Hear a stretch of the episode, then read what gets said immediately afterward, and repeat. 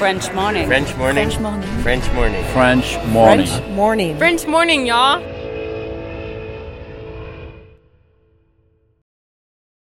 Cet épisode a reçu le soutien de la CFE. La CFE, vous connaissez? C'est la Caisse des Français de l'étranger et il s'agit d'une caisse de sécurité sociale créée en 78 pour les Français résidant hors de France. Maladie, maternité, accident du travail ou encore retraite. La CFE permet aux Français de l'étranger de continuer de bénéficier de la même protection sociale qu'en France, à l'étranger. Pour en profiter, il vous suffit d'adhérer à la CFE, peu importe votre situation, peu importe le pays dans lequel vous vivez ou dans lequel vous vous rendez, et bien entendu, peu importe la pathologie ou les circonstances, catastrophes naturelles, faits de guerre, etc. Grâce à la CFE, vous pouvez vous détendre. La Caisse des Français de l'étranger assure la continuité avec le système français de sécurité sociale lors de votre départ de France, mais aussi lors de votre retour d'expatriation, ou encore grâce à la prise en charge des frais de santé pendant vos prochaines vacances en France. Pour en savoir plus, direction cfe.fr. Et euh, c'était un mariage arrangé et euh, la mariée et le marié ne s'étaient jamais vus. Au début, on restait un peu avec nos maris et puis un moment, on nous a fait comprendre qu'il fallait qu'on aille dans la salle des femmes puisque les hommes et les femmes étaient séparés. Et on est rentré dans cette grande salle où toutes les femmes étaient habillées en noir alors que ben nous, euh, on était habillés en rouge, en rose, en ce que tu veux. Enfin, et on est allé dire félicitations à cette jeune fille qui avait seulement 19 ans et elle pleurait quoi. C'était très difficile de, de bah, d'accepter que tu ne comprends pas en fait.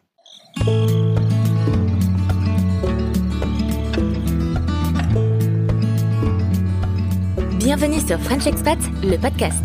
Le podcast des voyageurs expatriés francophones du bout du monde.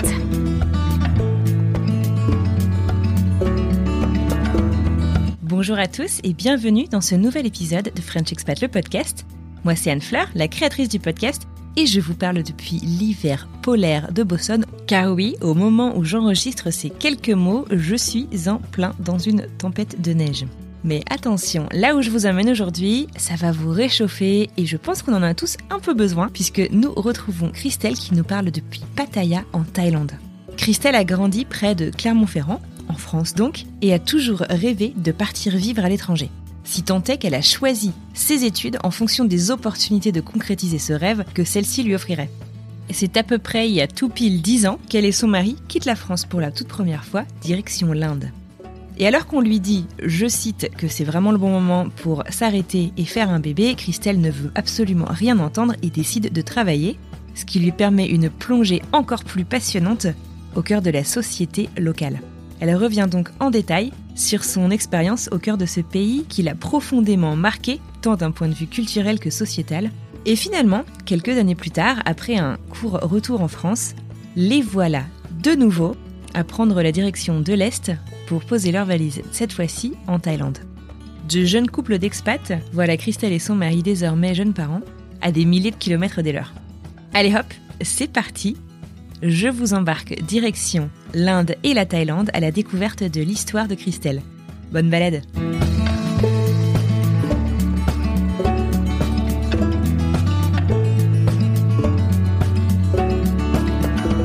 Hello Christelle, bienvenue dans French Expat le podcast, comment ça va? Bonjour Anne-Fleur, ça va bien, merci de me recevoir ici.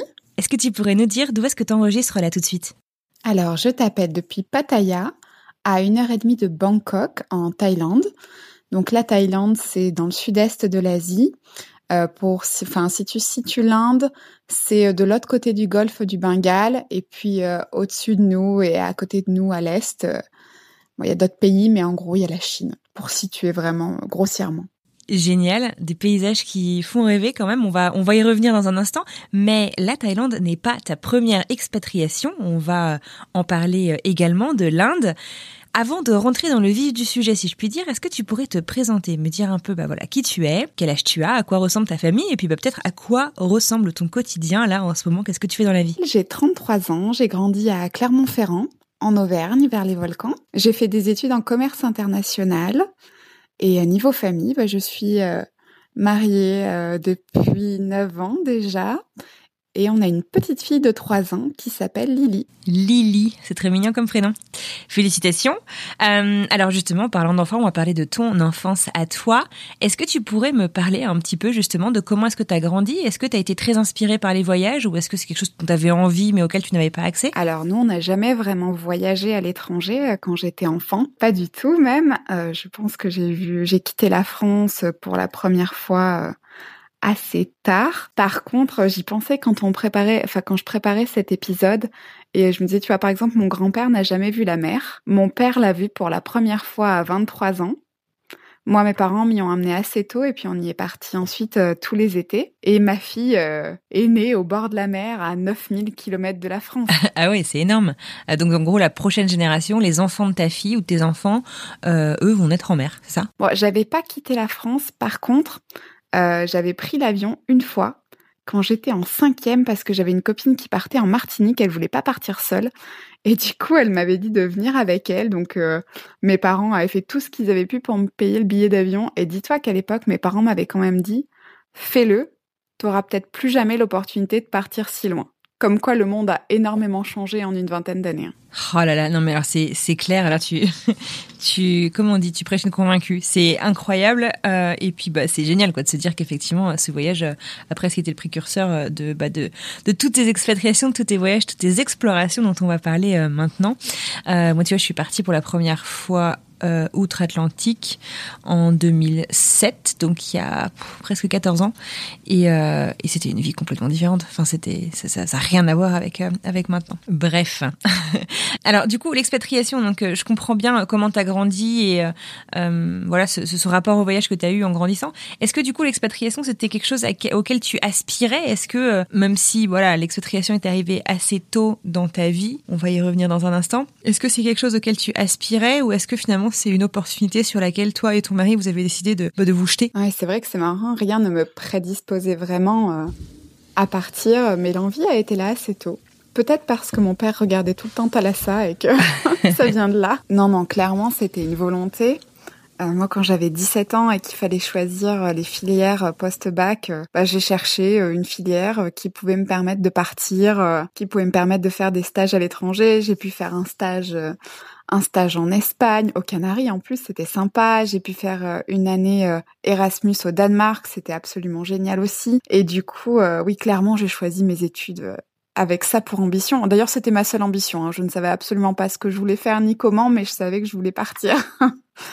je me suis toujours dit que ça venait un peu du fait que je venais d'une petite ville et que du coup, j'avais j'avais le besoin d'aller plus loin. Et mon mari, lui, un petit peu moins. Euh, mon mari, euh, il n'était pas contre, hein, mais euh, ça faisait pas forcément partie de ses projets. Il y avait quand même une envie, et puis ensuite on a eu l'opportunité, donc donc c'est quand même génial de pouvoir faire ça en couple. Ah, super intéressant. Et c'est vrai que aussi, tu sais, je pense que, enfin, c'est d'ailleurs vrai pour l'expatriation comme pour d'autres choses, euh, mais le fait en fait d'être en couple, bah forcément, on, compose avec les aspirations de quelqu'un d'autre, et peut-être que du coup, euh, tes aspirations ont été un peu euh, un moteur de fond, si je puis dire, pendant toutes ces années, qui a permis en fait à ton mari d'avoir envie de sauter sur cette occasion quand quand elle s'est présentée. Enfin, tu vois, t'as été peut-être aussi un petit peu l'étincelle, quoi. Enfin bon, bref, je vais pas mettre de mots dans sa bouche, il est pas là. En tout cas, c'est exactement ce qui s'est passé, il me semble, du moins euh, du point de vue de l'opportunité qui s'est présentée. Votre première expatriation vous a donc conduit vers l'Inde et c'est une opportunité professionnelle du côté de ton qui vous y a mené, c'est ça? Alors à l'époque, je bossais à Paris et lui à Clermont. Il faisait beaucoup de déplacements, on en avait marre de ne pas être ensemble.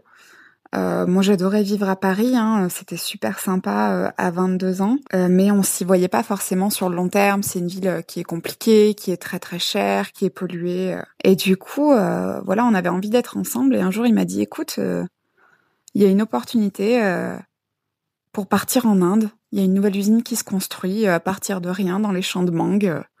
Et on s'est dit "Bah, c'est génial, bingo." ça va être tellement mieux que Paris ou Clermont.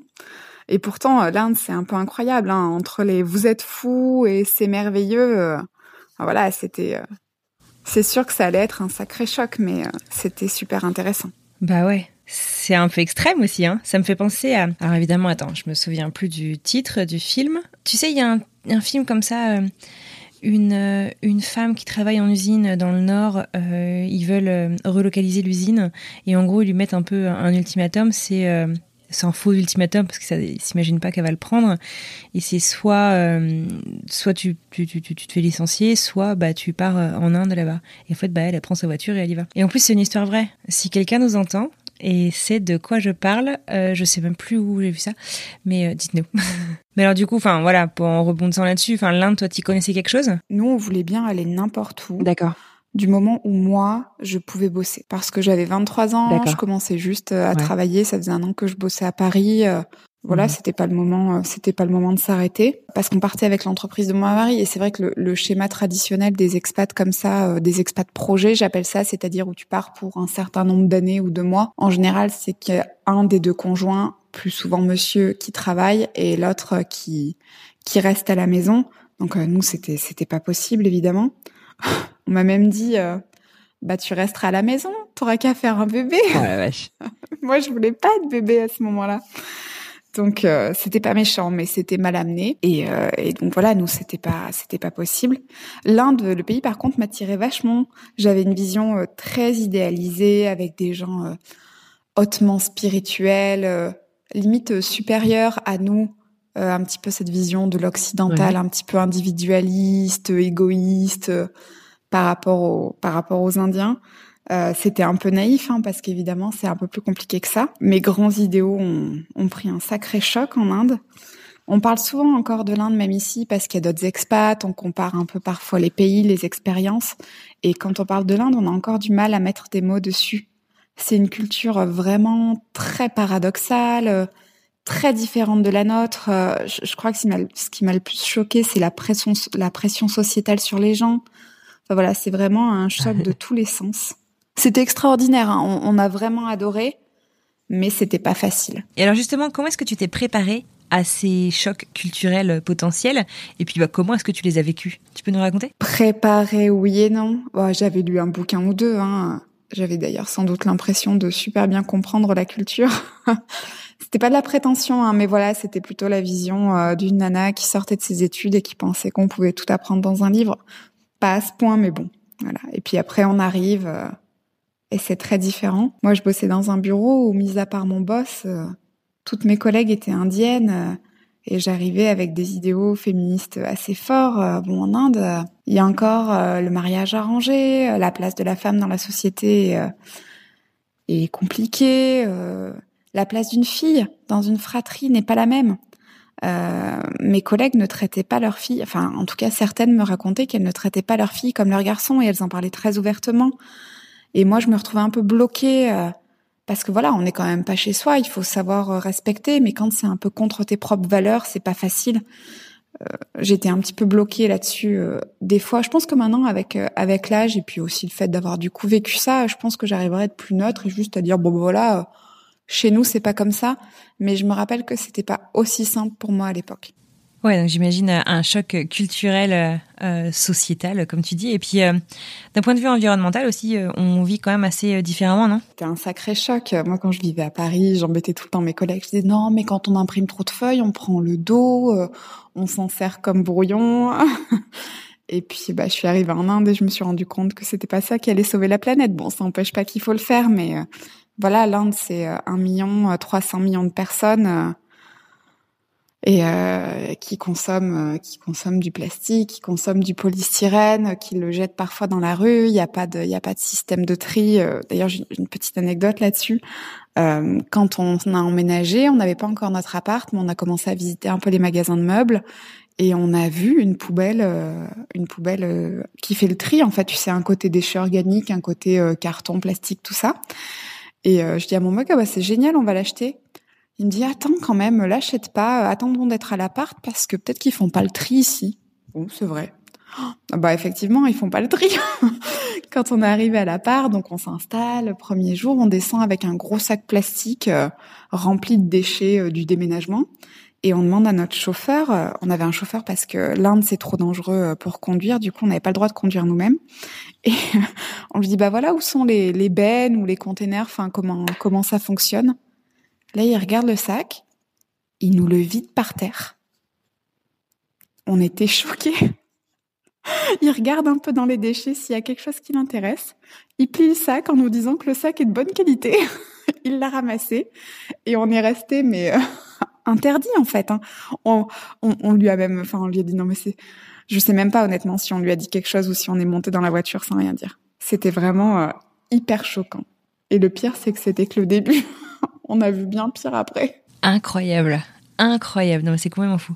Euh, pour revenir un peu aussi sur ta recherche d'emploi, donc tu disais que tu travaillais avec des Indiennes.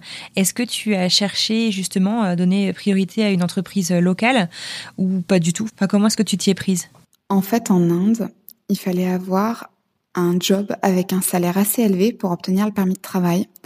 Euh, clairement, j'aurais eu beaucoup de mal à trouver parce que j'avais très peu d'expérience et puis ils recherchaient plutôt des gens avec euh, des caractéristiques assez précises, des métiers assez euh, avec des compétences assez particulières dans la technique, dans le médical, mais euh, mais pas vraiment dans le commerce international. Donc on, a failli tout arrêter quand on s'est rendu compte de ça. Et euh, l'entreprise de mon mari a été super. Ils ont dit bah non effectivement vous vous l'aviez dit dès le départ, on, on comprend. Et ils nous ont dit et éventuellement un poste chez nous nous, on a un poste en VIE, donc je ne sais pas si tu sais ce que c'est le VIE. Alors oui, j'ai bien appris ma leçon. Volontariat à l'international en entreprise, on en a un petit peu parlé dans la saison 1, mais pas du tout depuis quelques mois. Alors ce serait peut-être bien que tu, que tu, que tu réexpliques. Alors, VIE, en fait, c'est le volontariat international en entreprise et ça permet à des jeunes de moins de 28 ans de partir bosser à l'étranger euh, pour une durée maximale de 24 mois et euh, ça permet aux entreprises d'avoir des démarches hyper simplifiées en fait et des avantages financiers comme euh, pas de taxes ni dans le pays d'origine ni dans le pays de destination. Donc euh, beaucoup moins de contraintes pour tout le monde. Donc c'était parfait pour moi. Et puis je parlais déjà couramment anglais, donc ça leur allait bien. Et c'était un poste en mobilité internationale. Génial. Mais tu avais de l'expérience là-dedans? Ah non, pas du tout. je savais pas du tout ce que c'était. Euh, mais euh, je venais de faire de la, enfin, je venais d'un diplôme de commerce et communication internationale, donc j'étais pas perdue non plus. Et puis, euh, comme tout travail, hein, ça s'apprend aussi sur le tas. Les diplômes ne font pas tout, donc donc voilà. Et mon travail, plus précisément, c'était de préparer les Indiens en fait, qui allaient aussi partir en expatriation, en attendant que l'usine soit finie de, de construite. Euh, les gens allaient se former dans les usines à l'étranger sur les process, etc.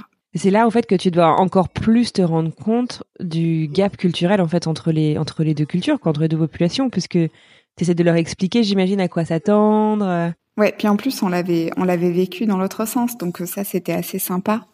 Non mais par exemple j'avais souvent euh, des jeunes hommes qui n'étaient jamais partis de chez eux, qui venaient pas forcément en plus de milieux euh, de milieux très riches, hein, donc qui n'avaient pas pu faire d'études euh, parce que voilà, c'était des ouvriers qu'il fallait qu'ils soient formés au process et on leur présentait euh, l'expatriation. On disait voilà, vous allez partir tant de temps. Euh, à partir d'un certain nombre de mois, votre femme et vos enfants peuvent venir avec nous. et au moins, je sais pas, au moins trois fois, ça m'est arrivé qu'il y a un, petit tout jeune homme là qui me dise mais mam, moi je suis pas mariée donc bah, je vais emmener ma mère. C'est génial. Et euh, la première fois, j'ai un peu rigolé, tu vois. Je me suis dit, bah, il, me fait une petite blague. Ouais, toi, t'es donc euh, pourquoi Bon, j'ai compris que c'était pas une blague. Et je lui dis, bah, non, on n'emmène pas ça à sa maman. Et euh, il me dit, bah, comment je vais faire? Mais c'est génial. Enfin, c'est c'est une culture complètement différente là-dessus. C'est génial que c'est génial qu'ils puissent venir finalement aussi avec leurs différences en fait là-dessus. C'est c'est top. Les Indiens aussi sont hyper solidaires. Il y a beaucoup d'entraide quand ils partaient ils s'aidaient entre eux euh, pour la cuisine, pour ceux qui savaient pas faire la cuisine, pour ceux qui parlaient moins bien anglais. Bon, même si l'Inde a été un pays colonisé, donc euh, la plupart des gens ont une bonne base, mais euh, mais voilà, ça reste pas le cas pour tout le monde. Ça dépend de son milieu. Ah puis une fois aussi, j'ai une fille, on, on, préparait son visa et et je lui dis bah c'est quoi ton nom de famille? Elle me dit mais j'en ai pas, j'ai qu'un prénom. Mais comment c'est possible? Mais pourquoi? Bah voilà, là-bas ça existe. Des, enfin des surprises de jour en jour, quoi. Ça a été génial comme immersion culturelle du coup, parce que tu as travaillé vraiment auprès de la population locale, quoi. Ça a été super ça. Oui, carrément. On avait des étrangers aussi hein, pour un démarrage comme ça, pour euh, implanter un petit peu la culture d'entreprise aussi. Mais mes collègues étaient euh, étaient 100% made in India. Alors, mes références culturelles sur l'Inde, je dois l'avouer, euh, sont particulièrement limitées. Euh, je pense notamment euh, White Tiger, le, le, le bouquin, et euh, au film dont vous me pardonnerez décidément ma culture cinématographique, euh, le film avec Nicole Kidman, le petit garçon qui a grandi en Australie et qui repart sur ses euh, racines en Inde. Si vous trouvez le nom, vous pouvez me le dire. En fait, basant sur ces, ces connaissances qui sont certes très très très limitées, j'ai l'impression que l'Inde c'est un pays aux villes tentaculaire, gigantesque et euh, très très densément peuplé. J'ai l'impression que le, le, la culture est pas forcément hyper euh, bienveillante, hyper tendre en fait vis-à-vis des plus faibles. Et euh, bah, j'aimerais bien que tu me fasses mentir un peu tout ça, ou, ou, pas d'ailleurs, mais enfin que tu me racontes en fait un petit peu. Ok, mes premières minutes en Inde, je viens d'arriver, je ferme les yeux. je vais dire qu'est-ce que je vois? Si j'ai les yeux fermés, je vois pas grand-chose, mais à quoi est-ce que je vais être confrontée? Qu'est-ce que je vais sentir? Quelle va être l'atmosphère dans laquelle je vais je vais arriver? Tu dis ce que tu sens. Euh, c'est marrant parce que c'est quelque chose qui te surprend et aussi honnêtement qui t'agresse un peu en arrivant. Euh, nous, on se rappelle encore. Euh, alors, on se rappelle pas de l'odeur, mais en tout cas, on se rappelle du choc causé par l'odeur quand on est descendu de l'avion la première fois. Pourtant, c'était la nuit, mais il faisait quand même très chaud et on, on se rappelle de cette odeur un peu saturée et désagréable, honnêtement. Euh, voilà, c'est quand même un pays où il y a encore une fois un milliard 300 millions de personnes. Les villes, tu parlais des villes, c'est une densité de population qui est incroyable. Il y a aussi de l'industrie qui n'est sans doute pas régulée comme euh, comme on peut le voir en Europe. Donc euh, et puis bah il y a, y a pas de toilettes pour tout le monde aussi. Hein. Euh, mon mari, il travaillait, il travaillait à 60 bornes de la ville, donc ça représentait deux heures de route matin, deux heures de route le soir, hein, parce qu'il y avait de la piste. Et sur le chemin, bah, il voyait des gens faire leurs besoins au bord de la route. Parce que parce qu'il y en a pas assez dans les slums aussi. Dans les slums, je crois qu'on a visité un slum à Bombay, c'était euh, je crois qu'il y avait un toilette pour 5000 personnes. Bon bah au bout d'un moment, c'est pas possible quoi. Bon après il y a pas que ça hein. l'Inde, c'est aussi des odeurs merveilleuses hein. je pense à la cuisine indienne mais c'est la meilleure au monde. Les marchés aux épices sont extraordinaires. Donc voilà, encore une fois, l'Inde, c'est un pays énorme, euh, très très disparate entre l'Inde du Nord qui est euh, presque vers l'Himalaya et l'Inde du Sud, donc euh, nous là où on en était, qui est juste au-dessus du Sri Lanka, c'est pas les mêmes pays, les gens ne se ressemblent pas, la cuisine ne se ressemble pas, donc euh, donc c'est c'est très difficile à décrire. Mais pour en revenir ville pour ta question, une autre image, c'est nous on a déjà été à Bombay, en voyage à Bombay au, moment de l'heure de pointe. Bon, ben voilà, c'est pas un cliché. Hein les gens, euh, les gens, euh, les, les, wagons sont tellement bondés que ça dépasse de partout. Les gens s'accrochent aux portes. Euh. c'est incroyable. Hein. Et quand je pense à l'Inde, je pense aussi à une explosion de couleurs. Alors, ouais, Diwali, c'est la fête des lumières et Holi, c'est la fête des couleurs. Ça se célèbre plutôt en Inde du Nord, pour le coup. Et ouais, la couleur aussi, tous les jours, ils font les kolam, en fait, des sortes d'arabesques avec de la poussière de riz colorée. Euh, c'est magnifique, ils ont une dextérité pour faire ça. Moi, j'avais essayé de le faire une fois, euh, c'était pas réussi. Ouais, les tissus sont magnifiques. Ouais, les tissus, les saris par exemple, puis même sur les chantiers, euh, elles portent les briques sur la tête en sari. déjà rien que marcher avec un, ouais, avec un sari. Ah, ça peut être pratique. Non, c'est pas pratique du tout. Et puis ouais, c'est une explosion de couleurs, de diversité. L'Inde, c'est tout le temps beaucoup à tous les niveaux, en positif ou en négatif d'ailleurs. Ouais, tout est un peu un peu extrême du coup. Tu me le tu me le disais là quand tu me décrivais un petit peu euh, ton histoire euh, quand on a échangé avant cet épisode. L'Inde est intense, paradoxale et brutale. Et euh, forcément, j'ai envie de de creuser là-dessus. En quoi ça a été brutal pour toi du coup? Brutal dans le sens où on a, été choqué, je pense, dans nos valeurs occidentales. Euh, bah la pauvreté, je, ça je l'ai pas dit en premier, mais ouais, la pauvreté extrême Bon, il y a partout hein, des extrêmes. Chez nous aussi, hein, il y a des gens très pauvres et des gens très riches, mais en Inde, c'est beaucoup plus choquant. Et puis, t'as beau voir des reportages avec des enfants atrophiés, euh, des petits papis qui doivent faire 40 kilos tout mouillés, euh, t'es jamais prêt à les voir en vrai. Ouais, j'imagine que ça remet énormément de choses en question aussi hein, pour toi. Enfin, tu sors pas indemne de tout ça. Non, c'est clair. Et puis la brutalité, elle est dans des moments heureux aussi. Euh, on devait aller, on a été à un mariage musulman en fait.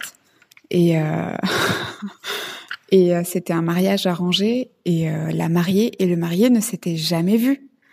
Donc au début, on restait un peu avec nos maris. Ça faisait tous trois mois qu'on était là, donc on, est, on connaissait personne. Et puis à un moment, on nous a fait comprendre qu'il fallait qu'on aille dans la salle des femmes, puisque les hommes et les femmes étaient séparés. Et on est rentré dans cette grande salle où toutes les femmes étaient habillées en noir, alors que ben nous, on était habillés en rouge, en rose, en ce que tu veux. Enfin, et on est allé dire félicitations à cette jeune fille qui avait seulement 19 ans, et elle pleurait quoi. Bah, je... tu sais pas quoi dire. félicitations, toutes mes condoléances. Tu sais pas, t'es perdu quoi. Tu et c'était euh, ça, c'était très difficile, ouais. C'était très difficile. Euh, de, bah, d'accepter que tu ne comprends pas en fait. Parce que là, tu es dans un moment où il y a plein d'émotions, euh, pas que les tiennes, hein, celles des autres aussi. Tu as un peu d'empathie et juste tu comprends que tu ne comprends pas.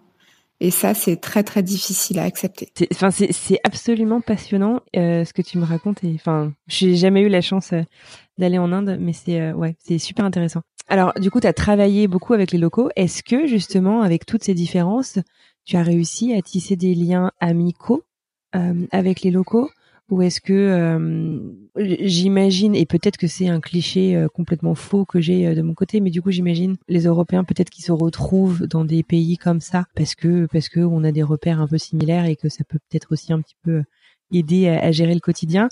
Ou est-ce que vous avez réussi vraiment à, tisser des liens particuliers avec les locaux du Les deux en fait. moi j'avais j'ai vraiment une personne qui est devenue une amie, euh, donc qui était indienne du Tamil Nadu, là où on était, euh, de Chennai, une Chennai de pure souche, qui était née, euh, qui avait grandi là-bas, mais qui avait quand même fait ses études en Angleterre. Et voilà, ce qui faisait qu'on avait quand même une base de compréhension, euh, une base commune de compréhension.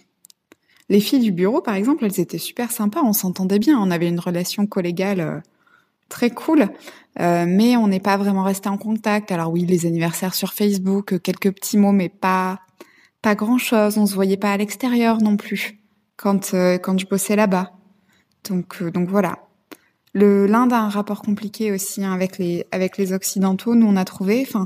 Par exemple, on est en Thaïlande, un pays qui n'a jamais été colonisé, et clairement on sent la différence. En Inde, il y avait par moment des, moments assez bizarres où à la fin on nous mettait sur un piédestal. Par exemple, ça nous est arrivé au resto, il y avait une file d'attente, on attendait qu'on vienne nous chercher pour nous faire passer devant les gens, alors qu'on n'avait rien demandé. C'était super gênant et euh, et à côté de ça, bah, des fois il y avait des conversations où les gens disaient il y en a marre, les Européens, pour qui se prennent.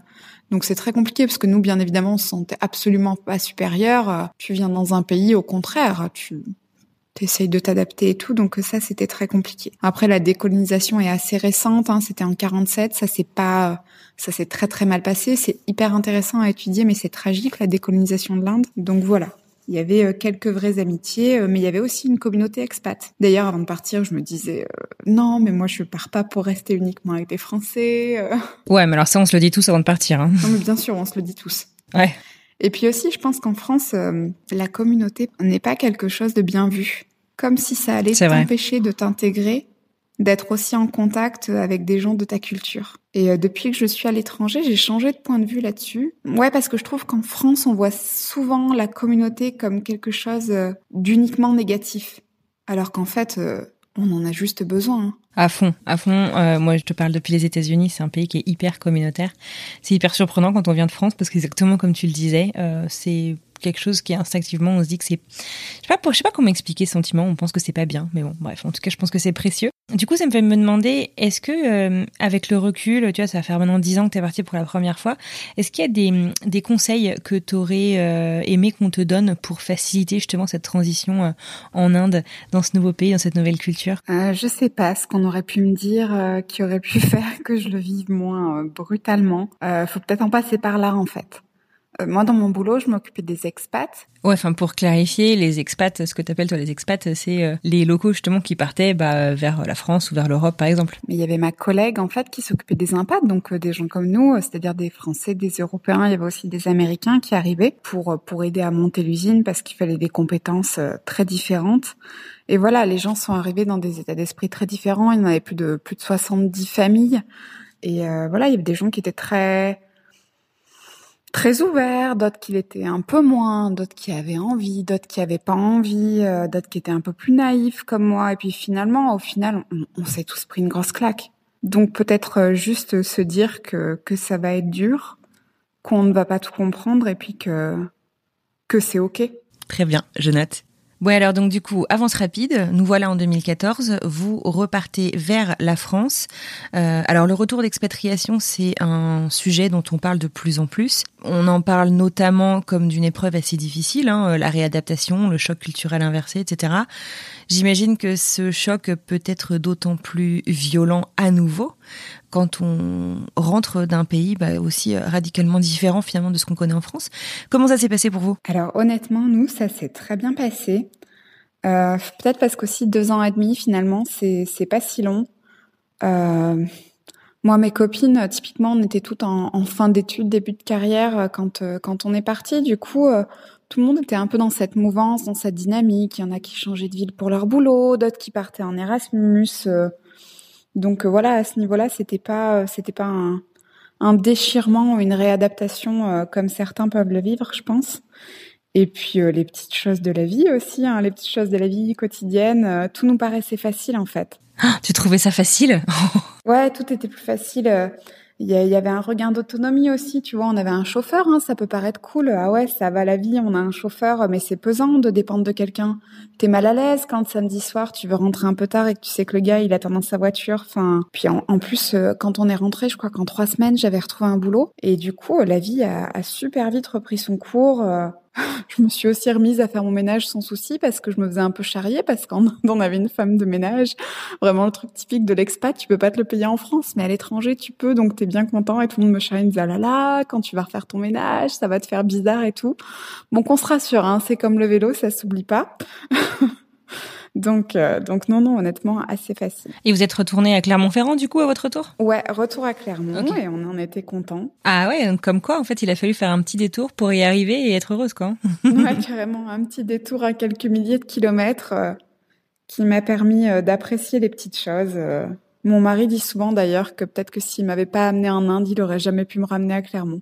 C'est une réflexion que je me suis faite euh, moi aussi. Alors le choc culturel euh, que j'ai vécu est forcément euh, très différent du tien puisque bah la différence entre les États-Unis et la France, est... enfin ça a rien à voir entre les différences entre l'Inde et la France, j'imagine. Je suis jamais allée. Mais en tout cas, voilà, bon, c'était en, en, 2008, tu vois. Je pense que j'ai complètement redécouvert mon pays et que j'en suis un petit peu retombée amoureuse. Alors, à l'exception près du système administratif que toi tu as beaucoup apprécié, moi je reste persuadée que le système, en tout cas où je vis actuellement, est beaucoup plus efficace. Mais c'était un autre sujet, un autre débat. Mais ouais, je crois qu'on revient en fait dans notre pays avec des yeux neufs sur notre, euh, bah, sur notre pays d'origine. Et je trouve ça vachement précieux en fait. Enfin, je sais pas, moi, ça m'a fait réapprécier énormément de choses. C'est, c'est assez génial en fait, je trouve, c'est, c'est ce, sentiment. Est-ce que du coup, euh, vous êtes rentré en vous disant euh, on va repartir, c'est sûr Ou est-ce que vous êtes rentré en France en vous disant bon, bah ça y est, on a fait notre expérience à l'étranger dont on rêvait tant. Maintenant, c'est peut-être le moment de, de se poser. On s'est ni dit on se pose on repart. Bon, en fait, déjà, moi, mon mari, c'est un peu lui le moteur euh, de l'expat dans les deux cas où on est parti et clairement lui il partirait pas pour partir. Il faut qu'il y ait un projet pro, il faut qu'il y ait euh, vraiment un intérêt professionnel derrière parce qu'il aime beaucoup son travail et ensuite en plus il travaille énormément. Donc euh, voilà, il faut vraiment que ça te booste. Bon moi clairement un peu moins. Hein. moi j'aime bien j'aime bien juste partir pour partir si je peux mais mais voilà, tant mieux, ça s'équilibre. Lui, il a besoin d'un fort projet pro et moi je suis un peu plus un peu plus suiveuse, un peu plus adaptable. Donc ça nous va bien. Donc euh, vous vous êtes resté, euh, il est resté quoi, vigilant un petit peu aux opportunités euh, qui pouvaient arriver, donc toujours au sein de son entreprise? pendant les quelques années, vous êtes resté en France, c'est ça? Ouais, on restait vigilant. On est resté environ trois ans en France. Bon, quand on est arrivé, en plus, on avait commencé à faire construire une maison. Le constructeur a fait faillite, donc on a enchaîné avec les travaux tous les week-ends. Et puis euh, la maison était à peu près finie depuis quelques mois, on vivait dedans, euh, que on a eu l'opportunité et qu'on a dit bon bah bah on repart. Et en plus, si tu veux, à ce moment-là, euh, on a annoncé aux gens en même temps que j'étais enceinte et on était un peu surpris de la réaction des gens parce qu'on s'attendait à beaucoup de support comme on avait eu pour l'Inde. L'Inde, tout le monde disait ah c'est génial et tout, alors que clairement c'est un pays entre guillemets plus difficile que la Thaïlande. Mais euh, les gens avaient un peu cette idée non mais là vous avez tout. Vous avez la maison, euh, le bébé, les CDI. Pourquoi? Pourquoi vous partez? Qu'est-ce que vous allez chercher de plus? C'est vrai que ça aurait pu être un frein pour beaucoup. Hein. Et puis je pense que voilà, je pense que des fois il y a, y a, des gens qui peuvent comprendre et, et d'autres un peu moins. Bon, en plus cela dit, j'étais en CDI, mais j'aimais pas mon taf, donc euh, Au contraire, pour moi, c'était une super opportunité. Donc voilà, puis nous, on est assez drivé dans la vie par le fait que ben des opportunités, surtout des comme ça, il y en a pas 50 et qu'il faut un petit peu saisir les choses quand elles se présentent.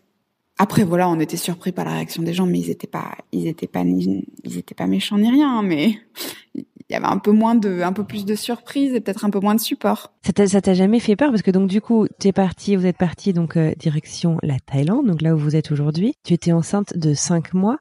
T'as jamais euh, flippé quand même un peu des conditions sanitaires? Euh, de la prise en charge bah, médicale ou de, ton suivi de grossesse là-bas? Non, ça allait honnêtement. Euh, après, je m'étais renseignée, bien sûr, hein, parce que par exemple, il y a des différences, euh, notamment sur euh, l'accouchement naturel. Ils sont pas très pro accouchement naturel ici. En plus, ça rapporte plus la césarienne. Et comme la santé est un business, hein, quand il n'y a pas la Sécu qui paye tout, bah la santé est un business comme un autre, donc ça rapporte mieux aux médecins. Donc voilà, j'ai un petit peu galéré à trouver un médecin qui était qui était assez sincère dans son désir de me faire accoucher naturellement. Et puis j'ai la chance de bien parler anglais. Et euh, c'est tout bête, mais pour en avoir parlé avec beaucoup d'autres femmes qui ont accouché à l'étranger, c'est vraiment, euh, il y a vraiment une peur de de ne pas se faire comprendre, de ne pas arriver à s'exprimer une fois qu'on est en plein dans l'accouchement, etc. Euh. Et puis honnêtement, il y a aussi le fait que bon, moi j'étais dans un très bon hôpital. En général, quand on est expat avec des expats projets, avec les boîtes, nous on a une bonne assurance, donc on est allé dans un très bon hôpital. Et évidemment, j'ai pas, j'ai pas accouché en France, mais euh, l'hôpital où j'étais, qui est un grand hôpital privé, euh, je, je suis pas sûre que j'aurais eu le même traitement dans beaucoup de maternités. Déjà ici, il y a beaucoup de staff, que ce soit dans les hôpitaux, dans les magasins, euh, dans les restos, partout. Donc dès que j'appelais, j'avais quelqu'un. c'est pas un mythe. Les tailles sont des gens super gentils. Donc j'ai toujours été traitée avec beaucoup de gentillesse. donc non, voilà, j'étais j'étais très sereine. Ça m'a pas empêché d'avoir un accouchement tout pourri, mais c'était pas leur faute. c'était pas prévu, mais mais euh, j'ai aucun regret là-dessus et euh, et puis voilà, accoucher en France, ça voulait dire aussi accoucher sans mon mari. Ou alors euh, il aurait été là mais pas longtemps et pour moi c'était plus important qu'on soit tous les trois plutôt que que d'être en France même avec ma famille ou mes amis mais peut-être sans lui. Donc donc non, aucun regret. C'est génial, c'est génial et bravo.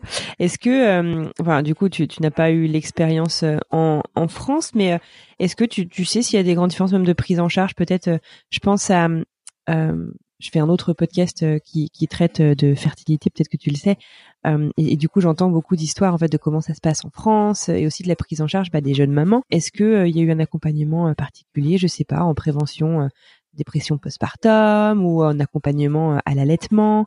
Euh, je me demande un peu en fait euh, si, si voilà si si ça si ça diffère en fait du modèle plus européen. Ah, ça diffère énormément. Ouais. J'ai eu un cours de prépa à l'accouchement de deux fois une heure. Autant dire que ça servait à rien. Euh, bah, j'ai dû m'asseoir sur tout ce qui est, je sais plus comment ça s'appelle, apnotomie ou bah voilà tout ce qui est un petit peu un petit peu tendance en France et, et qui me faisait un peu rêver honnêtement. Hein, mais bon, je me disais que qu'il n'y avait pas de raison, euh, qu'il avait pas de raison que ça se passe mal. Il y avait une experte en allaitement. Bon, j'ai pas eu de soucis pour allaiter, mais j'avais pas l'impression qu'elle était si experte que ça. Euh, puis il disait facilement, allez-y, hein, au pire remettez un biberon, hein, ça fera bien. Même le suivi du bébé, c'était pas, euh, ouais, il, c'est pas très poussé, mais cela dit, euh, ça a l'avantage de pas trop te stresser en fait. Tu vois, par exemple, moi, Lydie, elle est sortie, quand on est sorti de la matière, elle avait pas tout à fait regagné son poids. Bon, personne m'a cassé les pieds. On m'a dit vous retournez dans une semaine ou à l'hôpital pour le, chemin de suivi, puis on verra. Mais euh, c'est normal, c'est un bébé à l'été qu'elle n'est pas regagné exactement euh, les 10% qu'elle a perdu, mais elle reprend, il n'y a pas de problème. Puis voilà, je m'étais renseignée avec des bouquins, avec des copines. Insta aussi m'a aidé. J'avais trouvé euh, quelques nanas qui ont accouché en même temps que moi. Ah, t'as l'air hyper zen en tout cas. Hein. c'est super. Ouais, là-dessus, là-dessus, bizarrement, j'étais assez zen. C'est marrant parce que je le suis pas du tout. Je suis super anxieuse de nature. Ah ouais? Mais bon, peut-être que c'était qu'une façade entre guillemets que je l'avais intériorisée pour me protéger psychologiquement parce que euh, tu vois, quand on est allé en France, quand Lily avait deux ans, euh, je lui ai fait faire une séance chez le micro-kiné parce qu'elle est très nerveuse. Et le micro-kiné, en fait, c'est un professionnel qui bosse sur la mémoire des tissus. Des tissus, des muscles, et donc juste un peu en palpant ses mollets et je sais pas quoi, tu sais, il, il, te dit donc t'arrives, tu lui dis rien du tout, il me dit pourquoi venez, je dis bah voilà ma petite elle est un peu nerveuse, il me dit ok allongez-vous, allongez-la sur vous, il fait son truc, il me dit je sens un gros gros stress vers 4-5 mois de grossesse, il y a eu quelque chose. Je dis bah oui, on, on a déménagé en Thaïlande en fait. Et euh, c'était euh, c'était assez incroyable. Donc voilà, je me dis que peut-être en fait, peut-être qu'en fait si si j'étais bien la grosse stressée que je suis habituellement, mais que je l'avais juste euh, intériorisée pour me sauvegarder. Je reviens du coup aussi un peu sur cette deuxième expatriation. N'a rien à voir avec la première. D'abord, c'est un autre pays, certes. T'es à un autre stade de ta vie, mais en fait, la première, donc, t'étais prête même à refuser de partir si tu pouvais pas bosser. C'était hors de question de faire un bébé, d'être à la maison. Et finalement, cette deuxième là, en fait, tu, bah, les, cartes ont été complètement rebattues. Comment est-ce que tu as vécu ce, ce, ce changement de, de, style de vie, si je puis dire En fait, euh, comment est-ce que tu t'es adapté à tout ça? Ça fait beaucoup, beaucoup, beaucoup de transitions en peu de temps finalement. Alors, j'ai toujours un peu honte de le dire, mais euh, c'était dur en fait. Ah, pourquoi t'as honte? Tu vois, ça fait bizarre de dire aux gens qui sont en France, euh, il fait 10 degrés, en train de taffer jusqu'à 7 ou 8 heures du soir, et toi t'es là. Ah, c'est dur de pas travailler alors que t'as la piscine en bas de chez toi, la mer en face c'est un peu risible en fait, mais mais c'est la vérité. Et puis pour en parler avec euh, avec beaucoup de femmes autour de moi, parce que il y a quand même une majorité des femmes d'expat quand euh, quand c'est des expats projets euh, qui qui ne travaillent pas, en tout cas pas un taf comme on a en France avec beaucoup d'heures, etc. On a toutes des phases de blues. C'est absolument pas linéaire. Il y a des moments où tu es très heureuse, tu profites beaucoup de tes libertés, c'est quand même génial. Tu peux finir des bouquins que tu n'avais jamais le temps de lire avant. Tu peux regarder une petite série Netflix jusqu'au bout. Euh. mais euh, le, manque de contraintes n'est pas facile. Des contraintes de timing, des contraintes horaires. Euh. Moi, par exemple, je vois depuis que je donne des cours à, l'orphelinat, en volontariat, hein, c'est quelques heures par semaine. Et ben les jours où j'y vais, j'ai pas le même rythme, j'ai pas la même dynamique, je suis plus active. Je, suis mieux dans mes basques, je dors mieux le soir. Donc, euh, donc voilà. Après, ne pas bosser honnêtement en expat, euh, ça a des avantages qui sont énormes au niveau des voyages, au niveau des vacances. Pour rentrer voir la famille en France, tu peux te permettre de rentrer un mois. Euh, moi, j'ai aussi découvert un peu la slow life. C'est cool aussi de ne pas courir tout le temps. Alors que moi, je me voyais pas du tout comme ça, mais mais voilà, il y a plein d'avantages. Mais en toute franchise, psychologiquement, c'est pas aussi facile que ça pourrait le paraître de ne pas travailler. Mais enfin, je, te remercie d'être super honnête euh, là-dessus. Je pense que c'est important justement de, de lever le voile un peu sur euh, sur tout ça. J'allais te demander en fait comment est-ce que, bah, selon toi, hein, je, je je dis pas forcément que ça s'applique à tout, mais comment est-ce que tu envisages du coup de transmettre ta culture ou la culture donc de votre famille à votre petite fille Lily alors qu'elle n'a finalement jamais vécu en France. Comment ça se passe, cette transmission culturelle? Bonne question. Je crois honnêtement qu'on s'est pas beaucoup posé la question. Euh, bon, on appelle beaucoup les papis-mamies. Après, nous, on est tous les deux français. Donc, euh, mine de rien, je pense que dans ce qu'on est, on est très français. Donc, il y en a une partie qui passe par là. C'est quand même plus facile euh, que dans un couple qui est lui-même biculturel. on essaye de rentrer en France au moins une fois par an. Moi, j'aime beaucoup les livres. Elle les lit aussi. Bah, elle n'a pas eu le choix. Hein. Elle a eu une montagne de bibliothèques dès qu'elle a été petite. Et du coup, dans les livres, il y a quand même beaucoup de choses. Il y a les saisons, il y a les bâtiments. Euh. Après, euh, on, appréhende hein, le retour en France pour elle. Hein. Ici, elle est dans une école euh, privée. Ils sont dix dans la classe. c'est un peu ambiance. C'est pas une école Montessori, mais c'est un peu d'inspiration Montessori. donc voilà il y a le climat aussi, elle a grandi au soleil. Euh, là, elle a très très envie d'avoir de la neige, mais enfin, comment elle va le vivre euh, concrètement euh, quand il fera froid et que ce sera humide et tout Peut-être qu'en fait, elle aimera pas ça. Donc, donc oui, oui, on appréhende. Mais après, je pense que les enfants sont super adaptables et puis et puis elle en passera par là et puis elle en sortira grandie. Hein. Elle aura pas le choix de toute façon. Et alors du coup justement ça, ça amène ma, ma prochaine question. Donc votre retour pour l'instant, si j'ai bien suivi, est prévu pour 2022. C'est ça? Ouais, retour prévu euh, mi-2022 pour l'instant. Mais... Euh, Peut-être un petit peu plus On ne sait pas du tout en fait. Euh, pour l'instant, on se voit rentrer en France. Euh, pour Lily aussi, pour qu'elle profite un peu de la France, pour les grands-parents, pour la famille. Euh. Puis on aime bien la France, hein, on n'est pas, on, aime bien la vie en France aussi. donc voilà, on se voit bien y retourner. et en même temps, on ne peut pas imaginer ne jamais repartir. Donc euh, on n'a pas vraiment de plan. Je sais pas exactement si on repartait, où ce serait, comment ça se ferait, si ce serait encore euh, par le biais du travail de mon mari ou pas.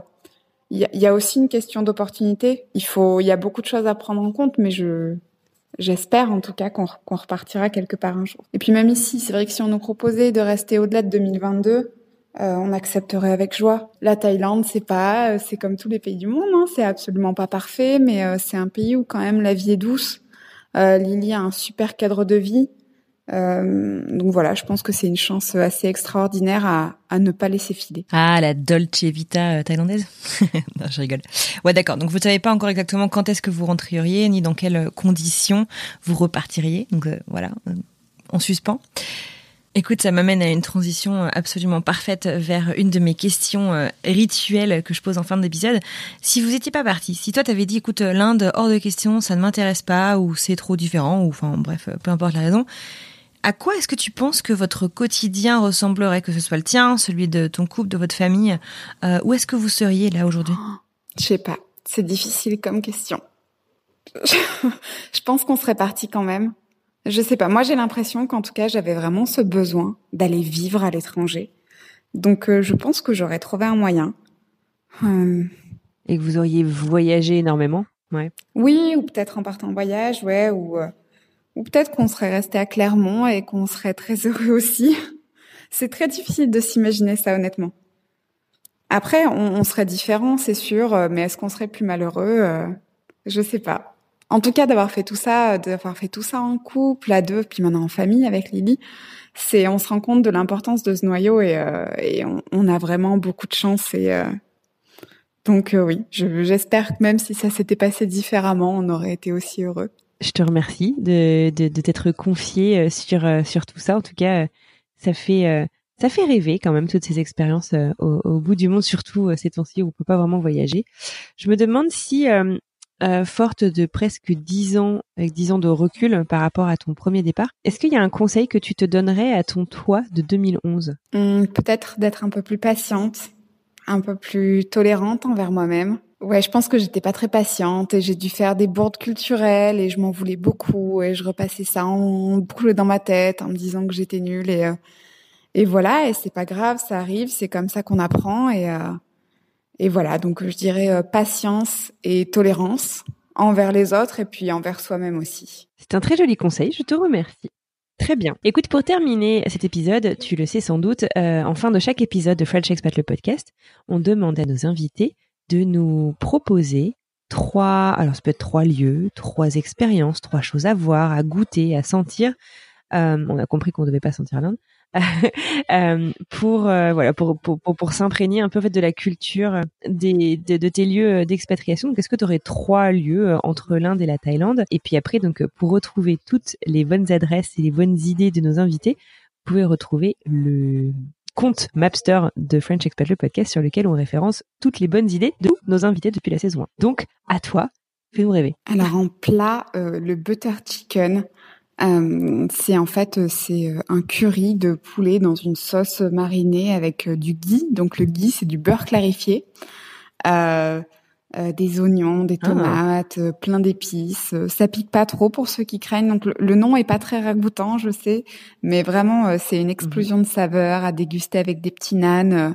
et c'est c'est vraiment quelque chose qu'on fait souvent goûter aux gens et souvent c'est le plat préféré des gens. Tout le monde adore. Donc n'hésitez pas. Il y en a des très bons partout dans le monde puisqu'il y a beaucoup d'Indiens expatriés qui qui ont des super restos. Donc n'hésitez pas.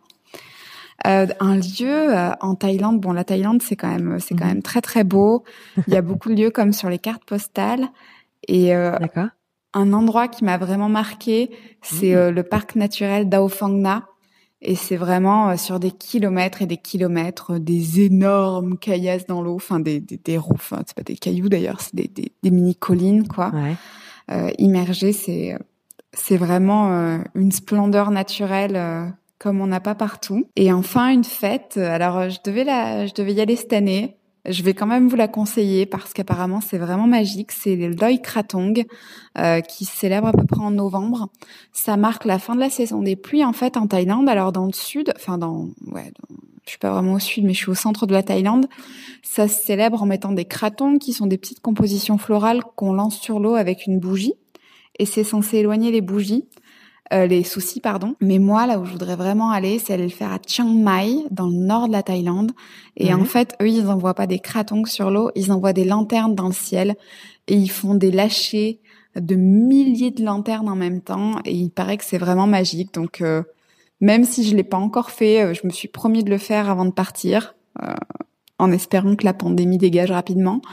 Et, euh, et voilà. Donc même si je l'ai pas encore fait, je vous le recommande. Super, super. Écoute, c'était passionnant cette plongée dans, dans ces presque dix dernières années de, de voyage. Quoi, dix dernières années où tu as vécu dans deux cultures très différentes. T'as vécu aussi un petit peu en France, t'es devenue maman, t'as bossé. Enfin, c'est, c'est, c'est vraiment euh, passionnant. Je te dis vraiment un grand merci d'avoir passé cette petite heure avec moi. Merci beaucoup Anne-Fleur. Excellente continuation à toi aussi et à ce super podcast. Je te souhaite une excellente continuation et je te dis à très bientôt. À bientôt.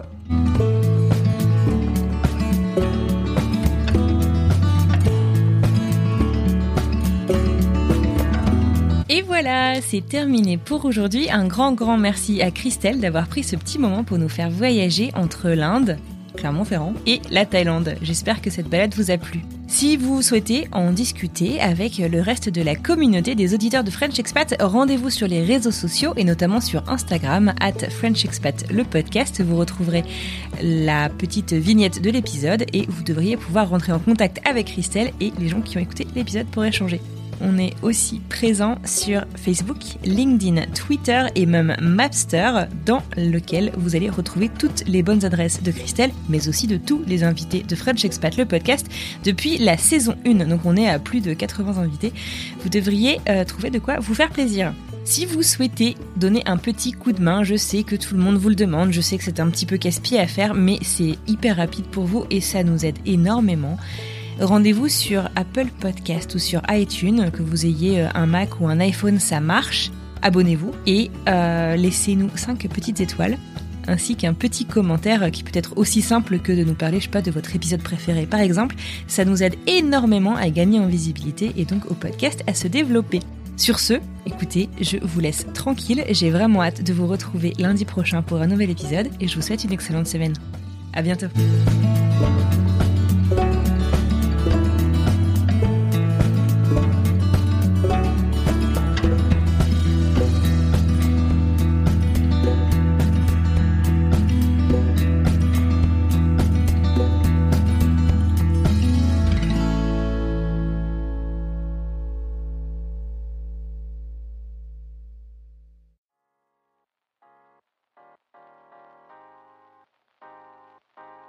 Vous venez d'écouter un podcast réalisé par moi-même, Anne-Fleur Andrely, mixé et habillé par Alice Krief et produit par French Morning.